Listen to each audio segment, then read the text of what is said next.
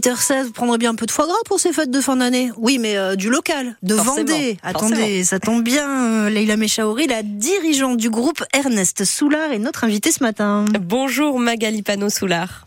Bonjour, bonjour à tous les auditeurs. Alors j'imagine que c'est la course hein, en ce moment sur vos différents sites à l'approche des fêtes. Oui, exactement. Là, on est dans la période la plus importante de l'année pour nous. Ouais, le mois de décembre, ça représente quoi sur votre chiffre d'affaires annuel? Eh ben, écoutez, le mois de décembre, on le prépare à peu près toute l'année chez nous et ça représente euh, la moitié de notre chiffre d'affaires, 50%. Ah oui. Et, ça représente quoi en termes de quantité livrée là en ce moment?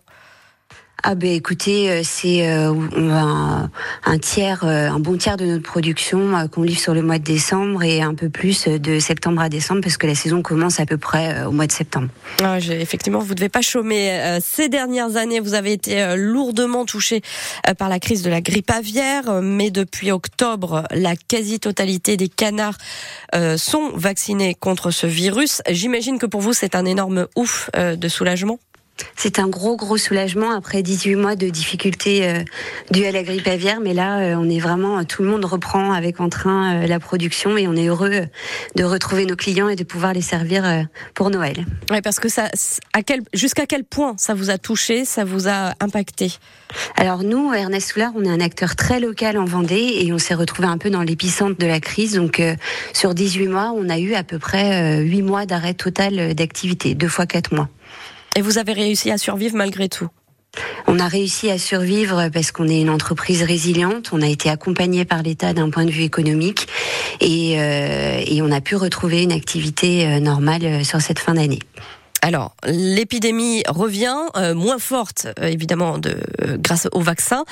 Est-ce que euh, toutes les précautions que doivent prendre les éleveurs, comme le confinement des volailles, les désinfections, etc., ont aussi des conséquences pour vous qui vous situez en bout de chaîne? Eh bien, bien sûr, après, on organise toute euh, la production autour de ça, mais après, c'est du bon sens euh, de protéger les élevages. Et c'est vrai que la vaccination, c'était vraiment euh, euh, inéluctable pour pouvoir continuer notre activité. Il fallait protéger euh, les canards, et puis, euh, et puis, je pense que la France est précurseur sur cette solution, et elle va arriver très vite dans le monde puisque c'est un problème international. ouais, C'est à moindre mal, quoi, par rapport à ce que vous avez vécu. Bien sûr, ça permet de pouvoir continuer à produire avec beaucoup plus de sérénité. Vous avez réussi à reconstituer vos stocks? Alors euh, non, partiellement oui, Euh, mais euh, bien sûr on a eu beaucoup moins de, de canards euh, produits cette année euh, puisqu'on a subi également une vague cette année, mais euh, on a réussi à s'organiser sur une courte période pour avoir de quoi euh, satisfaire nos clients.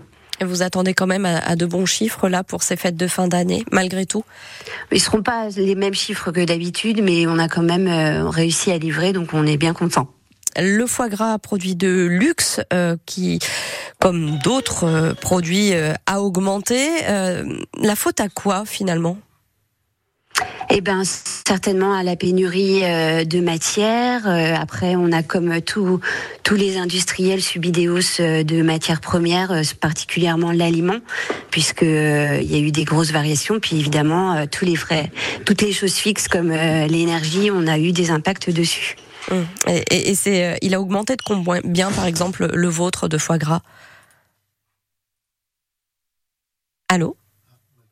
Ah, on a perdu Magali Panot-Soulard, PDG de la maison euh, Ernest Soulard, donc le producteur de foie gras vendéen, euh, qui était avec nous sur France Bleu Loire-Océan à l'occasion de ces fêtes de fin d'année.